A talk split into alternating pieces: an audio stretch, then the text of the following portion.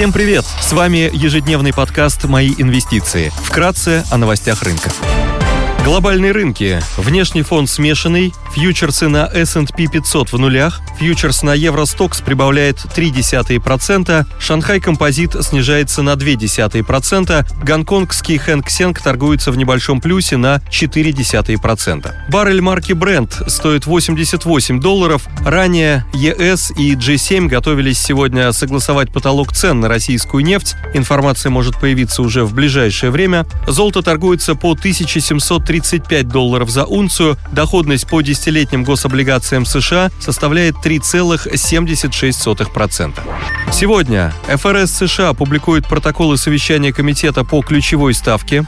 Министерство труда США опубликует число первичных заявок на получение пособий по безработице. Министерство торговли США представит отчет по объему базовых заказов на товары длительного пользования. Управление по энергетической информации США представит недельные изменения запасов сырой нефти. В еврозоне выйдет индекс деловой активности в промышленности и сфере услуг. В России выйдут данные по производственной инфляции и объемам промышленного производства. Корпоративные новости. Минфин проведет аукционы по размещению ОФЗ 26240, 29021, 52004. TCS Group опубликует финансовые результаты за третий квартал 2022 года. День инвестора Positive Technologies. Среди крупных иностранных эмитентов отчитывается Deere Company. Идея дня. Для агрессивных инвесторов может быть интересен выпуск Новотранса 1R1 с погашением в 2024 году и купоном на уровне 8,75% годовых. Выпуск торгуется с доходностью к погашению на уровне 11,2% годовых, что предполагает премию кривой ОФЗ на уровне около 360 базисных пунктов. Эмитенту присвоен кредитный рейтинг от агентства «Эксперт.РА» на уровне РУА+. Новотранс специализируется на организации перевозки грузов по железной дороге, оперировании подвижным железнодорожным составом и оказании услуг по ремонту вагонов. Компания оперирует собственным парком полувагонов, насчитывающего около 25 тысяч единиц. Также компания контролирует ряд стивидорных активов в порту Усть-Луга и четыре действующих собственных вагоноремонтных завода в Московской, Иркутской, Кемеровской областях и в Алтайском крае, а также один на стадии ввода в эксплуатацию в Ленинградской области. Среди ключевых рисков отмечаем высокую долю перевозок, приходящуюся на уголь и металлы, 48% и 45% соответственно, ожидаемое снижение ставок аренды на фоне сохранения профицита полувагонов.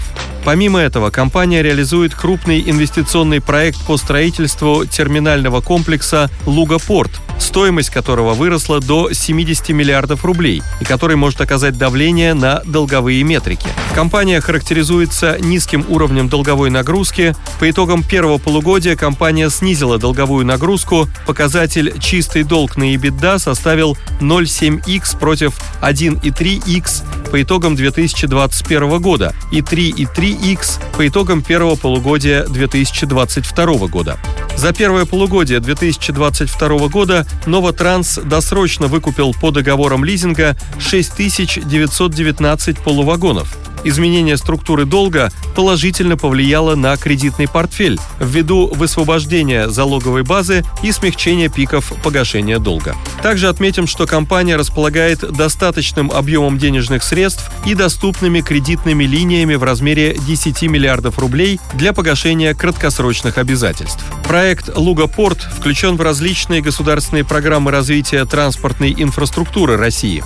Порт Усть-Луга также имеет стратегическое грузовое сообщение с Калининградской областью. В августе 2022 года терминал был подключен к железной дороге сортировочной станции «Лужская». В конце 2022 года ожидается ввод в эксплуатацию первого этапа мощностью 8 миллионов тонн. Терминал спроектирован в универсальной конфигурации с пятью причалами, с возможностью обработки навалочных грузов – руда, уголь, генеральных грузов, трубы, металлопрокат и зерновых и пищевых грузов.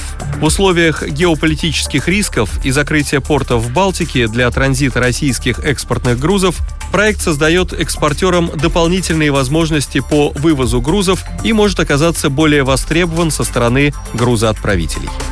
Спасибо, что слушали нас. До встречи в то же время завтра. Напоминаем, что все вышесказанное не является индивидуальной инвестиционной рекомендацией.